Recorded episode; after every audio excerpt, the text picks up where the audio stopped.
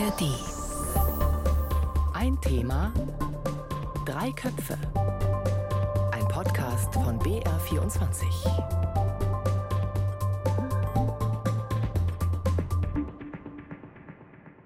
Hallo und herzlich willkommen bei Ein Thema Drei Köpfe. Ich bin Jean-Marie Magro. Putsche in der Sahelregion sind keine Seltenheit. Mali, Guinea, Burkina Faso. In den vergangenen Jahren haben Militärs häufig Staatsstreiche durchgeführt. Nun aber, als vor über drei Wochen die Präsidentengarde in Nigers Hauptstadt Niamey den Mann festsetzte, den sie eigentlich beschützen sollte, wird so viel über diese Region gesprochen wie vielleicht noch nie. Präsident Basum ist zum Stand unserer Aufnahme noch immer Geisel der Militärs. Die westafrikanische Wirtschaftsgemeinschaft ECOWAS ist von ihrer Drohung, militärisch einzugreifen, noch nicht ganz abgerückt. Was passiert da gerade in Niger? Welche Verantwortung trägt der Westen für die Misere und was muss geändert werden an der Zusammenarbeit mit den Sahelstaaten, die wie ein Dominostein nach dem anderen als Verbündete wegfallen? Darüber spreche ich heute mit zwei Gästen, auf die ich mich besonders freue. Der eine ist Seni Mamoudou Ibrahim. Er kommt aus Niger, aus der Hauptstadt Niamey, um genau zu sein, und forscht seit 2019 an der Uni Bayreuth. Er beschäftigt sich in seiner Arbeit mit der nigrischen Gesellschaft und vor allem mit der Rolle der Religion, was ja auch ein ganz spannender Faktor derzeit ist. Grüße dich, Seni, nach Bayreuth. Merci. Danke für die Einladung. Ich grüße zurück aus Bayreuth. Ihr werdet merken, dass wir Senis Antworten von Französisch auf Deutsch übersetzen. Und aus Berlin ist uns der Leiter des Hauptstadtbüros des Deutschlandfunks zugeschaltet. Stefan Detjen hat unter anderem Kanzler Olaf Scholz, dessen Vorgängerin Angela Merkel und Außenministerin Annalena Baerbock auf zahlreichen Reisen, unter anderem nach Niger begleitet. Hallo nach Berlin. Hallo Jean-Marie, bonjour Seni. Seni, wie hast du denn eigentlich die vergangenen Tage beobachtet? Das ist ja deine Heimat. Wie siehst du die Gefahr um eine militärische Intervention von ECOWAS auch in Niger? Depuis le 26 juillet, c'est-à-dire depuis le, le coup d'État, Seit dem Staatsstreich am 26. Juli können wir zwei Dinge beobachten. Die große Mobilisierung der Bevölkerung in den Städten für Putschisten und das Tauziehen zwischen der westafrikanischen Wirtschaftsgemeinschaft ECOWAS auf der einen und dem Militärregime in Niamey auf der anderen Seite. Die Sanktionen der ECOWAS haben leider das Gegenteil dessen erreicht, was sie eigentlich bewirken sollten. Sie wollten die Bevölkerung gegen die Militärs aufbringen. Stattdessen lehnen sich aber viele Menschen, nicht nur in Niger, sondern etwa auch in Mali und Burkina Faso gegen die Sanktionen auf. Viele empfinden die ECOWAS als vom Westen gesteuert und auch als eine Art Gewerkschaft der abgehobenen Staatschefs, nicht als eine Vertretung der Völker. Dazu kommt, dass die ECOWAS in sich gespalten ist. Einerseits gibt es die Staatschefs, die ein militärisches Eingreifen befürworten, andere sind komplett dagegen. Und erst diese Woche hat sich die Afrikanische Union gegen eine Intervention ausgesprochen. La Commission euh, Paix et Sécurité de l'Union africaine s'est aussi euh, opposée à toute intervention militaire au Niger. Wir würden vielleicht noch mal einen Schritt kurz zurückgehen, äh, damit wir auch so ein Verständnis dafür bekommen. Du warst, hast du mir vorhin erzählt, Seni, ja erst im April noch in Niamey. Und äh, das war ja eben auch so eine ganz entscheidende Zeit, weil damals der damalige noch im Amt sich befindliche Präsident Basum entschieden hat, er möchte den Sicherheitsapparat umbauen. Er möchte Leute, die jetzt eben geputscht haben, aus dem Sicherheitsapparat rauswerfen. Und jetzt befinden wir uns in dieser Situation, wo der Präsident gefangen ist. Damals, als du in Niamey warst, hast du kommen sehen, dass so ein Putsch passieren könnte? Oui, euh, effectivement, de façon générale, hein, au Niger, les, les coups d'État ne, ne, sont pas des faits euh, inattendus. Staatsstreiche treffen in Niger niemanden vollkommen unerwartet. Die Leute wissen, dass einer passieren wird, kennen aber natürlich nicht das genaue Datum des Putsches. Ich erinnere daran, nur kurz vor seiner Amtseinführung wurde Mohamed Bazoum fast Opfer eines Staatsstreichs. Bazoums Vorgänger Issoufou überstand mindestens zwei bis drei Putschversuche. Was überraschend war, war, dass Bazoum von seiner eigenen Präsidentengarde zu Fall gebracht wurde. Als ich in meiner Heimat Niamey unterwegs war, fiel mir schon länger dieses Gefühl der Ablehnung der Regierung um den gewählten Präsidenten Bazoum auf. Und dieser Staatsstreich ist der Tropfen, der das Fass zum Überlaufen gebracht hat. Stefan, in Berlin würde mich da natürlich speziell interessieren, haben die das irgendwie kommen sehen, weil der Seni hat es ja gerade gesagt, in Niger ist es ja eigentlich nicht eher eine Frage, ob ein Putsch passiert, sondern wann er passieren wird. Ich glaube, das ist nicht die Wahrnehmung gewesen, die man hier hatte. Natürlich hat man gewusst, dass man es mit einer instabilen Region zu tun hatte. Aber in der Tat, auch nach meiner Wahrnehmung, hat man große Hoffnungen darauf gesetzt, dass äh, sich Niger anders entwickelt. Und das sind Hoffnungen, die im Grunde zusammenfallen mit dem Beginn der, ich würde das nennen, der neuen Beziehungen Deutschlands zu den Staaten dieser Region. Und das hängt ja mit der Flüchtlings- und Migrationskrise von 2015 zusammen. Da gerät diese Region auf einmal in den Fokus der deutschen Politik. Man fängt an, sich mit einer ganz anderen Intensität darum zu kümmern. Angela Merkel, zum ersten Mal eine deutsche Bundeskanzlerin, reist in dieses kleine Land, lernt den damaligen Präsidenten Mamadou Issoufou kennen, der 2011 nach einer Vorgeschichte von Putschen, aber durch demokratische Wahlen ja an die Macht gekommen ist. Und gerade Angela Merkel persönlich hat dann im Grunde diesen Issoufou auch, tja, man kann glaube ich fast sagen, ins Herz geschlossen und hat große Hoffnungen darauf gesetzt, dass äh, dieser Präsident jemand sein wird, der dieses Land weiter in die Demokratie führt.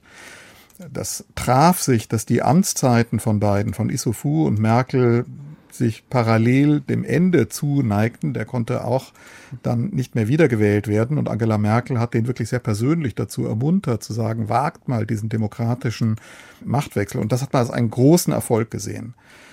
Und nach meiner Wahrnehmung, natürlich hat man gewusst, das ist eine Region, in der es immer wieder zu Putschen gekommen ist. Die Geschichte dieser Länder, auch Nigers, ist von Putschen immer wieder geprägt, aber man hat auf diese Hoffnungen gesetzt. Ich weiß nicht, ob ich so weit gehen würde zu sagen, man hat sich von diesen Hoffnungen blenden lassen. Aber wenn ich jetzt hier nie zuhöre, dann sehen wir natürlich auch, welche unterschiedlichen Dynamiken da zugange sind. Das politische innenpolitische, militärische Dynamiken, es sind Dynamiken innerhalb der westafrikanischen Staaten, der Sahelstaatengruppen, aber eben auch diese starken Dynamiken, die aus der Bevölkerung herauskommen. Das haben wir auch in Mali gesehen, wo es die Bevölkerung war, die dort die Putschisten unterstützt hat, die Franzosen zunächst und die anderen westlichen Truppen zum Abzug gedrängt hat. Und ich glaube, das ist etwas, diese Dynamiken, gerade die Dynamiken, die sich von der Bevölkerung her entwickeln, da tut man sich ganz, ganz schwer, auch aus mangelnder Kenntnis der Region, die hier wirklich richtig einzuschätzen, geschweige denn vorauszusehen. Du hast Mali schon angesprochen.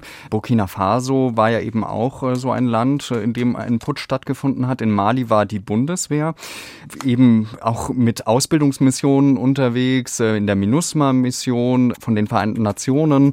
Nun in Niger gibt es eben auch Ausbildung durch deutsche Soldaten. Ich frage mich da immer, da ist ein Land nach dem anderen in dieser Region, eben wie ich es vorhin in der Anmoderation gesagt habe, wie ein ein Dominostein eigentlich gefallen, ob Niger dann einfach sozusagen der Partner war, der da halt übrig blieb und es nichts anderes übrig mehr war, als diese Hoffnung, die man noch hatte, in diesen einen Staat zu stecken.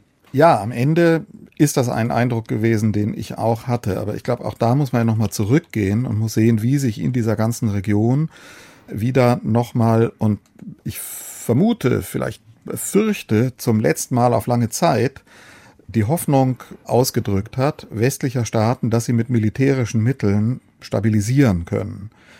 Das geht ja zurück auf die, im Anfang in Mali, auf die französische Operation Serval 2013, als es mit einem französischen, von der UNO gebilligten Militäreinsatz gelungen ist, den Vormarsch von islamistischen Milizen, brutalen Milizen auf Bamako zu stoppen.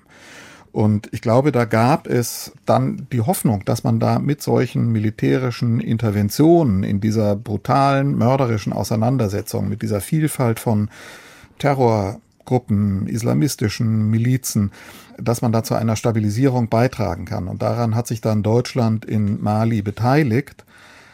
Aber da hat sich dann ja schon über den Lauf der letzten Jahre abgezeichnet, wie schwer man sich damit tut. Wir haben dann gesehen, dass als erstes die Franzosen den Rückzug angetreten haben, unter dem Eindruck einer populären Stimmung, die sich gegen die ehemalige Kolonialmacht gewendet hat. Es gab von deutscher Seite dann noch, glaube ich, eine Resthoffnung, die sich auch dort in, in Mali zunächst nochmal auf diese Putschisten richtete. Ich erinnere mich, ich war letztes Jahr mit, mit Annalena Baerbock, mit der Außenministerin da und wir haben natürlich alle die Geschichte erzählt, sozusagen die grüne Außenministerin jetzt auf dem harten Boden der Realpolitik gelandet. Jetzt muss sie da mit einem Putschistenregime Deals machen und die Wahrnehmung der Bundesregierung war, na ja, so einfach kann man das vielleicht nicht sehen. Das sind junge Leute, die haben altes kleptokratisches Regime weggeputscht, die haben viel Unterstützung in der Bevölkerung und kaum war Baerbock weg, fing das an, dann richtig schwierig zu werden. Da haben die dann Bundeswehrflugzeugen Landeerlaubnisse verweigert, das Bündnis, das schwierige Bündnis mit den Russen, den Wagner-Truppen vor Ort in Mali wurde immer mehr gestärkt, die Verbindungen zum Westen wurden Stück für Stück gekappt und nach meiner Wahrnehmung fing dann auch schon unter dem Eindruck dieser Erfahrungen, die man in Mali gemacht hat, die innere Abkehr statt ab da wurde das dann eigentlich zunehmend als eine Region gesehen, äh, in der man mit den Mitteln, die man da angewendet hat, nicht mehr viel bewirken kann. Es hat keine diplomatischen Initiativen Deutschlands, keine nennenswerten Initiativen gegeben, Mali nochmal zurückzugewinnen. Und insofern war es dann nicht überraschend, dass man dann zwar einerseits die letzten Hoffnungen auf Niger gesetzt hat, aber dass auch dieses Land den Weg, tja, letztlich gehen würde, den es jetzt im Augenblick geht. Seni, wo würdest du denn sagen, liegt eigentlich die Verantwortung der westlichen Staaten? Frankreich wird ja vor allem eben immer an erster Stelle genannt, dass eben so schiefgegangen ist in den vergangenen Jahren in dieser Region Mali, Burkina Faso. Da wird ja Frankreich sehr, sehr viel vorgeworfen, dass man sogar mit Terroristen, die man eigentlich bekämpfen sollte, zusammengearbeitet hat. Und diese Staaten sind ja eben auch eine nach dem anderen an russische Wagner-Söldner gefallen, beziehungsweise man hat gesagt, man arbeitet lieber mit russischen Wagner-Söldnern zusammen als mit den Franzosen und auch als mit den Soldaten von westlichen Staaten. Was sind da die Gründe? Si on prend euh, concernant les responsabilités de, de l'Occident et principalement euh, la France, puisque c'est Die erste Antwort, die ich darauf habe, ist eine Frage, die viele Afrikaner stellen. Wie können so reiche Länder wie Frankreich gute Geschäfte in Westafrika machen und trotzdem bleiben die Länder dort mit die ärmsten auf der Welt. Die Menschen dort wissen, dass ihre Länder wichtige Rohstoffe beherbergen, aber sie profitieren nicht davon. Natürlich liegt das nicht nur am Westen, sondern auch an hausgemachten Problemen, zum Beispiel an der korrupten politischen Elite. Aber diese Eliten werden als Marionetten des Westens betrachtet, die nur dessen Interessen dienen. Außerdem werfen die Menschen in Westafrika der internationalen Gemeinschaft und insbesondere Frankreich doppelte Standards vor. Ich gebe euch ein Beispiel. Wir reden viel über die Militärregime in Mali, Burkina Faso und Niger, aber wir vergessen den Tschad. Im Tschad gab es auch vor gar nicht allzu langer Zeit einen Militärputsch nach dem Tod des Machthabers Idris Deby. Aber dieser Staatsstreich und die daraus entstehende Übergangsregierung wurde vor allem in Frankreich sehr positiv aufgenommen. Emmanuel Macron war sogar bei der Amtseinführung des Übergangspräsidenten Mohamed Deby dabei. Das führt natürlich zu Fragen. Donc, euh, ces deux poids, deux mesures amènent les, les Sahéliens à se poser des, des questions. Das ist sehr, sehr spannend, was du sagst. Eben auch, dass du mal den Tschad erwähnst, äh, weil das ja wirklich ein Land ist, das in dieser Diskussion zwar immer wieder vorkommt, aber äh, wo eben sehr schön auch diese Doppelmoral, die dann zum Beispiel die Franzosen eben haben, zu tragen kommt, weil man eben sieht, äh, in dem einen Land ist es okay, wenn ein Putsch stattfindet und in den anderen, wenn es dann aber eine Junta gibt, äh, die gegen Frankreich äh, Positionen einnimmt, dann ist es wiederum nicht okay. Aber ähm, Seni, was mich interessieren würde, ich habe auch mit Rahman Idrissa, einem nigerischen Politologen, über diese Frage gesprochen, der gesagt hat, dass Frankreich ein Bouc émissaire Niger ein äh, sogenannter Sündenbock ist für viele Fragen in diesen Regionen und dass man Frankreich die Schuld für alles gibt und man aber damit gerne von eigenem Versagen ablenkt. Wie siehst du das? Euh, je suis, euh, je partage son, son point de vue puisque euh, Ich teile diese Meinung. Rahman Idrissa spricht ja von sogenannten Souveränisten im Sahel, die er mit den Rechtspopulisten in Europa vergleicht. Sie nehmen die lokalen Bildungseliten aus der Verantwortung und wälzen alles auf Frankreich ab. Ich sage nicht, dass Frankreich eine schneeweiße Weste hat, ganz und gar nicht. Aber nehmen wir uns mal die nigerische Opposition vor, die jetzt so stark für die Putschisten wirbt. Das ist eine in Teilen sehr gewaltbereite Gruppe, die von ihrer eigenen Verantwortung in der Vergangenheit gar nichts wissen möchte.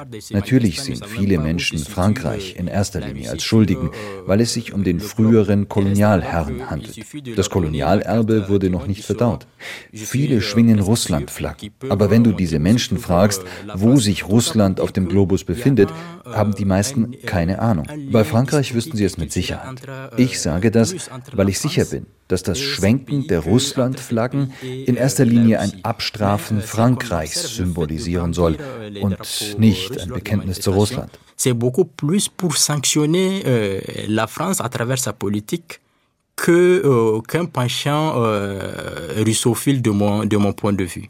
Stefan, wie wird das eigentlich in Berlin diskutiert? Man könnte sich einen schlanken Fuß machen und sagen, das ist ein französisches Problem. Das sind ehemalige französische Kolonien und der Hass, der dort äh, ausgesprochen wird, der richtet sich vor allem gegen Frankreich.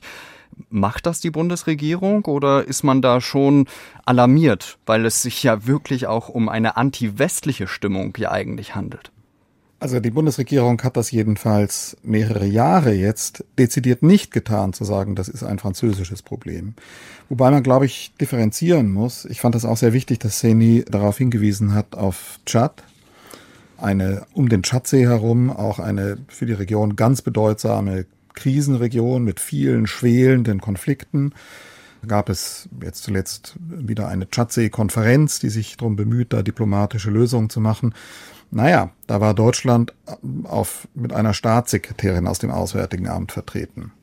Also ein stärkeres diplomatisches Engagement da hätte vielleicht dazu geführt, dass die Außenministerin da selbst sich gekümmert hätte.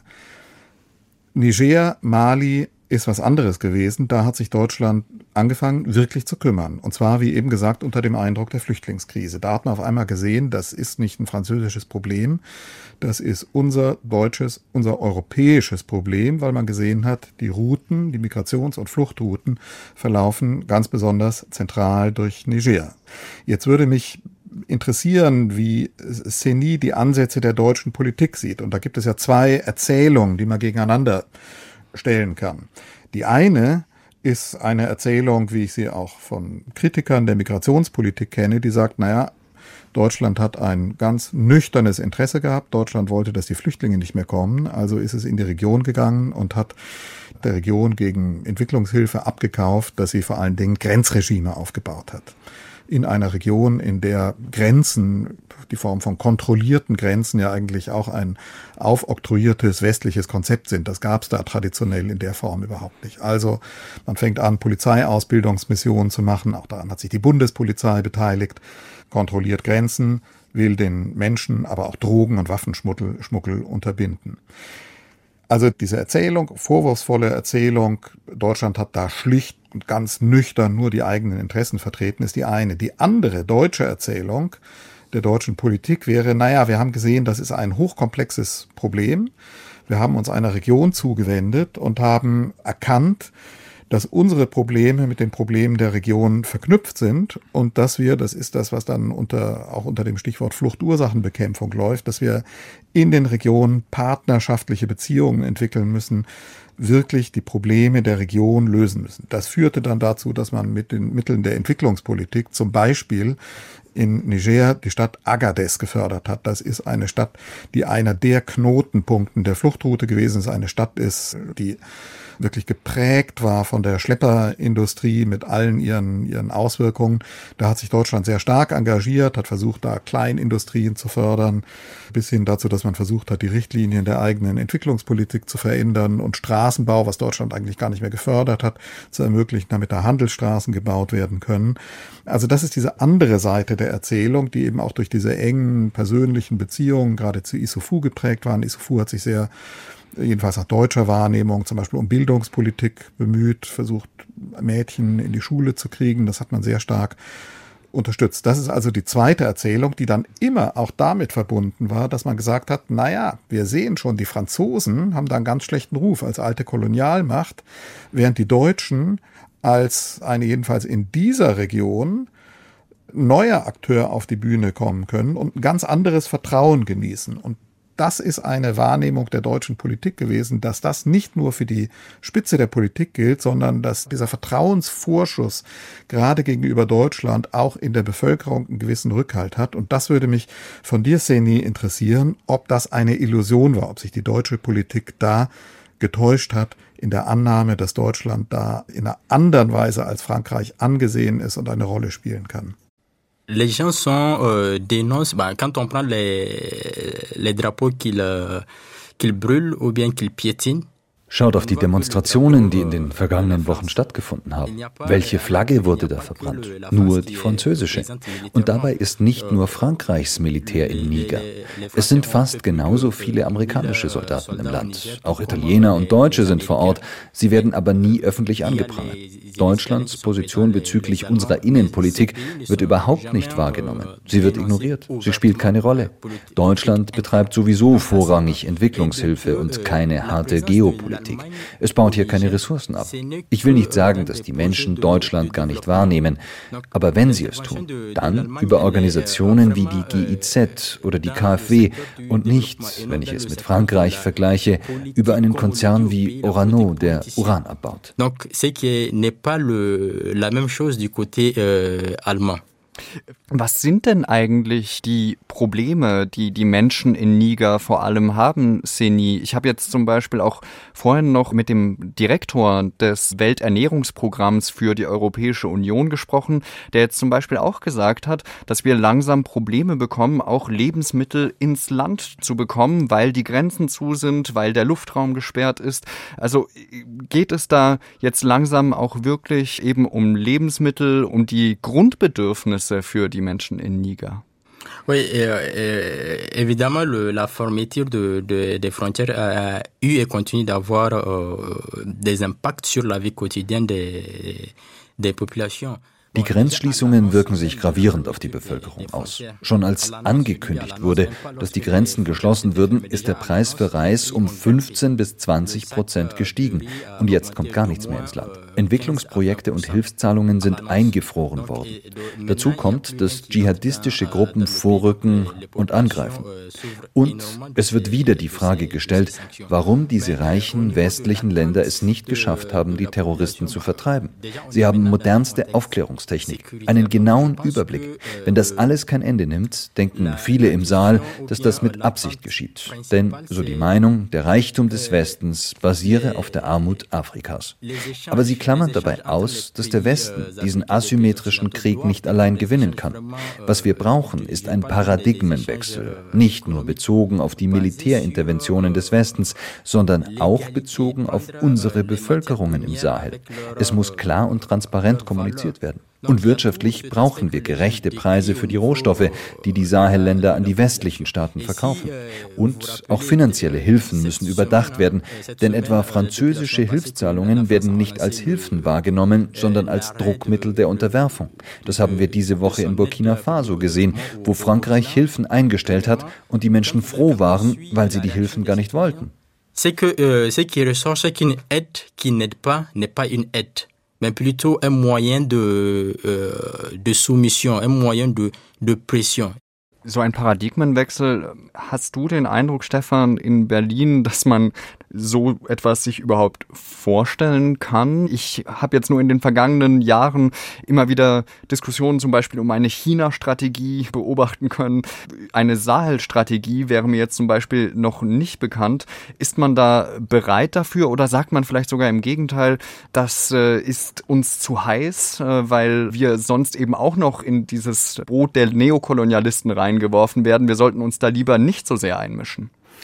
Ich glaube, dass es Ansätze zu einem solchen Paradigmenwechsel gesehen hat, eben weil man nach 2015 die Verflechtung der Interessen so gesehen hat und weil gerade aus deutscher Perspektive zunächst mal auch die wirtschaftlichen Interessen ganz anders waren. Also bei Frankreich waren eben diese massiven oder sind diese massiven Rohstoffinteressen immer mit im Spiel natürlich, wenn man über diese Region, auch gerade wenn man über Niger spricht, die Bedeutung Nigers für die französische Nuklearindustrie, der Rohstoffe, die dort aus der Erde geholt werden. Diese rein wirtschaftlichen Interessen gibt es oder gab es jedenfalls am Anfang in Deutschland in dieser Form nicht. Also ja, ich habe die Ansätze zu diesem Paradigmenwechsel gesehen, aber die sind immer blasser geworden je länger man in dieser Region präsent war, je mehr man die Probleme gesehen hat. Als nie eben gesagt hat, es gibt keine Bereitschaft, die militärischen oder die Probleme, etwa die Sicherheitsprobleme, wirklich äh, beherzt zu lösen, trifft das ja mustergültig auf den Einsatz der Bundeswehr zu. Ich habe das oft gesehen in Gao, in Mali, die Bundeswehrkontingente da, wie beschränkt die waren, sowohl in ihrem Mandat, im Grunde ein reines Beobachtungsmandat, kein Mandat dazu, wirklich in den Kampf zu gehen, anders als die Franzosen, die ja im wirklich im Kampfeinsatz gegen die Terrorgruppen waren. Die Deutschen Beobachtungsmission immer wieder behindert, auch durch die Unzulänglichkeiten des Fluggeräts, wenn dann die Hubschrauber nicht funktionierten oder nicht da waren, dann war sofort der Bewegungsradius der Truppen auf dem Boden auch enger beschränkt, weil man die Leute immer in einer Stunde wieder zurückholen muss ins Camp mit der medizinischen Versorgung, wenn da irgendwas passiert. Also das war sehr, sehr deutlich, dass man da, ja, dass man an die Wurzel des Problems mit den Mitteln des Einsatzes, die man da aufwendet, nicht wirklich rankommt. Und dann kommt die Entscheidung, Mali faktisch aufzugeben, sich zurückzuziehen. Jetzt wird das gleiche in Niger passieren.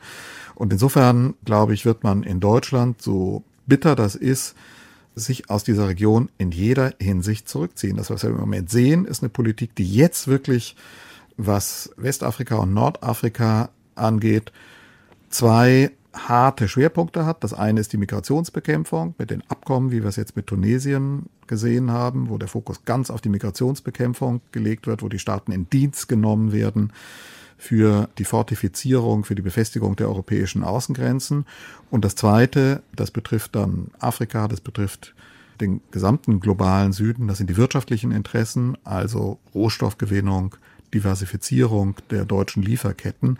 Da gibt es harte Interessen, die dazu führen, dass es in der, wie Olaf Scholz immer sagt, in der Nord-Süd-Politik insgesamt so etwas wie einen Paradigmenwechsel gibt. Man sieht, man muss mit den Staaten des globalen Südens anders sprechen, anders auf sie zugehen. Man braucht sie aus wirtschaftlichen Interessen, man braucht sie, das haben wir jetzt gesehen, in der Auseinandersetzung um den Krieg in der Ukraine um in der UNO die Mehrheiten gegen Russland zusammenzubekommen. Aber diese Art der Hinwendung, wie sie in Ansätzen mal in der Sahelregion erkennbar war, dass man gesehen hat, da ist eine Region, wir sind mit der verflochten, wir müssen uns wirklich um die Probleme kümmern, die sind immer mehr abgestorben und ich sehe nicht, dass das nochmal wiederkommt das ist ja eben die Frage, wie kann man vielleicht diese ganze, ja, also wie so ein Paradigmenwechsel, wie es Seni vorhin gesagt hat, äh, wie der aussehen könnte. Wir haben ja zum Beispiel als Deutschland, als Europäische Union Milliarden an humanitärer Hilfe, an Entwicklungshilfe geleistet, haben Soldaten dort ausgebildet, die im Antiterrorkampf eingesetzt werden, weil die äh, Sahelregion ja bekanntlich eine der Regionen der Welt ist, wenn nicht gar die Region, die am stärksten von islamistischem Terror heimgesucht wird. Hast du da schon Ideen gehört, die da in Berlin vielleicht äh, kursieren, Stefan, wie man damit neu umgehen könnte? Jetzt hat man ja zum Beispiel als erste Maßnahme ja die Entwicklungshilfe für Niger erstmal eingefroren. Gibt es da eben Gedanken, wie man die neu aufstellen könnte vielleicht? Nein, ich kann da keine Konzepte sehen. Man hat sie ja insoweit eingefroren, als dass Zahlungen an den Staat sofort gestoppt wurden dass aber bestimmte Entwicklungsprojekte, die direkt die Bevölkerung erreichen, auf einer kleinen Flamme zunächst mal weiterlaufen. Das will die Deutsche Entwicklungsorganisation GIZ auch weiter so aufrechterhalten. Aber ein größeres Konzept kann ich da im Moment nicht erkennen. Ich glaube, da ist wirklich eine Rückzugsbewegung, die man in einem größeren Kontext auch sehen muss mit dem sozusagen auch mit dem Rückzug aus Afghanistan, also das Scheitern von Militärmissionen, das wir jetzt in der ganzen Kette sehen, Afghanistan, Mali, Niger. Die deutsche Politik war in den Wochen nach dem Coup, nach dem Putsch in Niamey, in, in Niger, zunächst mal wirklich ganz damit beschäftigt. Das ist ein Automatismus in der Politik, die eigenen Leute in Sicherheit zu bringen. Das war das Thema. Wie geht's um, wie steht's um die Sicherheit der deutschen Soldaten und der deutschen Staatsbürger, insbesondere der, derjenigen, die da für die Entwicklungsorganisationen arbeiten. Und jetzt muss man auf einem ganz anderen, viel, viel niedrigeren Niveau mal sehen, was da überhaupt nochmal an Fokussierung deutscher Politik stattfinden kann. Ich glaube, das würde ich an der Stelle vielleicht noch hinzufügen, dass das natürlich auch was mit unseren tja, öffentlichen Aufmerksamkeitsökonomien zu tun hat. Insofern sind wir ja auch gefragt, interessiert uns das noch? Und insofern ist das enorm wichtig, dass es Formate wie dieses gibt, dass es einen öffentlich-rechtlichen Rundfunkverbund gibt, der in der Region in Rabat, und Jean-Marie, du warst da ja, und hast berichtet, dass man journalistisch die Möglichkeit hat, das überhaupt weiter zu verfolgen. Das leistet der öffentlich-rechtliche Rundfunk und da hast du ja auch eine, eine, wichtige Rolle jetzt gespielt, da kompetent über die Vorgänge aus mit der Kenntnis der Region zu berichten. Das machen die Kolleginnen jetzt weiter. Das muss man wertschätzen und ich finde, man kann das jetzt hier auch mal unterstreichen, wie enorm wichtig das ist, Aufmerksamkeit zunächst mal zu unterhalten. Denn wenn es die nicht mehr gibt, dann wendet sich Politik erst recht ab. Dann geht es wirklich nur noch um die harten, eben genannten wirtschafts- und migrationspolitischen Interessen. Ganz herzliches Dank für dieses Lob an der Stelle. Seni, wenn wir uns jetzt eben auch diese Region anschauen, da betreiben ja Russland zum Beispiel betreibt einen wesentlich weniger großen Aufwand, um eben mit der Bevölkerung dort in den Austausch zu gelangen, als äh, die deutsche Bundesregierung oder eben die Europäische Union, Frankreich.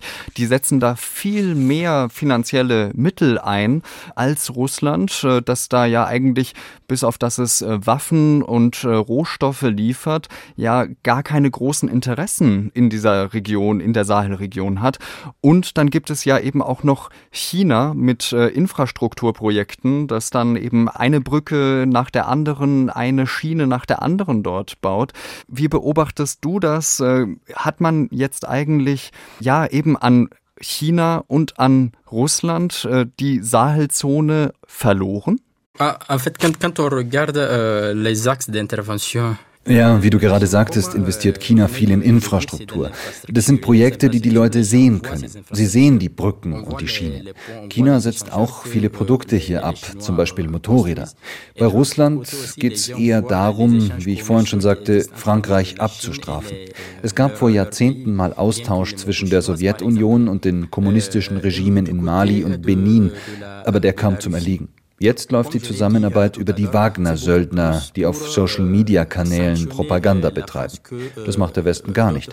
Bei den Menschen bleiben aber viel eher die konkreten Aktionen von Chinesen und Russen hängen, als die des Westens, der finanzielle Hilfen zur Verfügung stellt. Diese Hilfen aber bereiten aus Sicht vieler, wie ich vorhin sagte, mehr Probleme, als dass sie Lösungen bieten. Denn Hilfen sind oft gleichbedeutend mit Korruption. Von Hilfen haben in den vergangenen Jahren häufig eher die Eliten profitiert und nicht die arme Bevölkerung. Contribue plus à aider l'élite que ceux qui en ont vraiment euh, besoin. Ja, das ist äh, natürlich ein sehr schlechtes Zeugnis äh, und verrät eigentlich für die Zukunft nichts Gutes, äh, wenn du das so sagst. Non, euh, j'ai oublié de, de dire quelque chose, hein, puisque euh, déjà l'aide elle est Nein, ich habe die gute Seite vergessen. Ich blicke optimistisch in die Zukunft, denn ich bin überzeugt von der Kraft der menschlichen Solidarität. Und aus Schaden wird man klug. Ich glaube fest daran, dass man aus den Abzügen in Mali und Burkina Faso lernen kann und nicht die gleichen Fehler begehen wird à partir des erreurs que nous commettons pour mieux parfaire euh, les futures interventions. Dann bleibt mir noch zu fragen, Stefan, beobachtest du auch Lerneffekte? Also bist du da auch optimistisch wie Seni dann doch am Ende? So schwer mir das fällt, das so zu sagen, kann ich wenig Optimismus gewinnen bei der Betrachtung dieser Situation. Ich glaube, dass die Region vor einer harten, bitteren Zeit steht. Ich glaube, wenn die Putschistenregime darauf setzen, wenn sie hoffen, dass sie mit Russland oder mit China als Partner besser fahren können, wird die Bevölkerung einen Preis dafür bezahlen. Ich fürchte, dass es eher schlechter als besser gelingen wird, die Bedrohungen durch die islamistischen und terroristischen Organisationen in den Griff zu bekommen. Also meine Sorge ist, dass da harte Zeiten bevorstehen. Und was Lerneffekte für den Westen angeht, ja, so ist das ebenfalls so bitter das ist, im Augenblick aus meiner Wahrnehmung sehr, sehr ambivalent. Einerseits sehe ich diese Rückzugstendenzen, sich aus Regionen zurückzuziehen, die schwierig, die kompliziert sind, wo man keine kurzfristigen, deutlich sichtbaren Erfolge der eigenen Politik erzielen kann. Der lange Atem, den man in Teilen jedenfalls mal hatte, der ist viel kürzer geworden. Wenn ich auf etwas Hoffnung setzen würde, dann ist das natürlich die Erkenntnis, dass Deutschland sich insgesamt politisch in einer dabei ist, sich einer in einer neuen Weise mit Blick auf die globalen Zusammenhänge, Stichwort globaler Süden, zu positionieren und dass das eine Entwicklung ist, die noch wirklich im Fluss ist, die wirklich in der Bewegung ist, wo es um Rohstoffe geht, wo es um politische Allianzen geht, wo wir es wirklich mit einer umfassenden und tiefgreifenden Umordnung der Welt zu tun haben. Und insofern, wenn ich auf etwas Hoffnung richten sollte, dann darauf, dass wir alle aus dieser Entwicklung, aus dieser Dynamik noch viel, viel lernen können und dann vielleicht auch in der Lage sind, dann nochmal Motivationen zu finden, uns Regionen zuzuwenden, wie der, über die wir jetzt gesprochen haben. Ja, wie du es vorhin gesagt hast, Stefan, das ist ja auch nicht äh, selbstverständlich. Das ist wahrscheinlich in so einem Format auch nur in einem öffentlich-rechtlichen äh, Rundfunk äh, möglich, wo wirtschaftliche Interessen nicht so stark ausgeprägt sein müssen, glücklicherweise, wie, wie bei anderen Organisationen. Das war ein Thema, drei Köpfe. Fragen und Anregungen sowie Kritik können Sie gerne an redaktionpolitik.br.de schicken. Und Sie haben diesen Podcast ja bereits gehört. Wenn Sie uns noch nicht abonniert haben sollten, dann machen Sie das doch ganz schnell. Das würde uns sehr, sehr freuen. Ein Thema, drei Köpfe. Heute mit Seni Mahmoudou Ibrahim, Stefan Detjen und Jean-Marie Magro.